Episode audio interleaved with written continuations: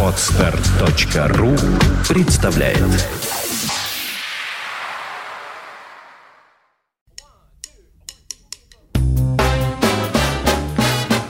Слушать здесь. Здравствуйте, я Кирилл Машков. Я рассказываю о музыке, которую слушаю сам. Думаю, многие из тех, кто слушает наш подкаст, в курсе того, что я возглавляю российский джазовый журнал, который называется «Джаз.ру». В сентябре 2012 года я и заместитель главного редактора нашего журнала Анна Филиппьева участвовали в учредительном собрании организации под названием Europe Jazz Media. Это содружество 10 европейских изданий, которые пишут о джазе. Ходе встречи представители европейских джазовых СМИ договорились ежемесячно обмениваться информацией об альбомах, обративших на себя их внимание за прошедший месяц, по одному от каждого издания, и таким образом составлять Europe Jazz Media Chart. Это не хит-парад в традиционном смысле. Никто не выставляет здесь никаких оценок, и ничто не зависит от цифр продаж. Просто европейские джазовые журналисты каждый месяц рассказывают друг другу и своим читателям, какие именно европейские джазовые релизы они слушали в этом месяце. Имеется в виду, что новые американские альбомы и так пользуются мощной информационной поддержкой, а вот европейские новинки нужно специально поддерживать. Ну, Джаз.ру публикует и американские джазовые чарты. В каждом номере нашего бумажного журнала выходит свежий хит-парад американского джазового радио. Поэтому для баланса мы с удовольствием взялись публиковать и европейский чарт тоже. Тем более, что это дополнительный инструмент поддержки и российского джаза. Например, январский чарт наш замглавный редактор Анна Филиппио поставила альбом московского пианиста и органиста Владимира Нестеренко «Органология». А я хочу представить вам треки из трех из оставшихся девяти позиций европейского чарта. Коллега Ларс Грипп из шведского оркестр журнален предложил для январского чарта трек шведского пианиста и клавишника, которого зовут Эрик Линдеборг. В декабре 2012 года Эрик выпустил на лейбле Stockholm Jazz Records альбом под названием «Салонул Магик», Название румынское означает «салон магии». Почему румынское? Дело в том, что это серия музыкальных работ Эрика на визуальные темы румынской художницы Дианы Бутукарио. Здесь Эрик Линдеборг играет не только на рояле, но и на духовой мелодике. Кроме того, в записи участвуют гитарист Стейнар Однеквам, басист Никлас Венстрем и перкуссионист Роберт Мехмед Икиз. Thank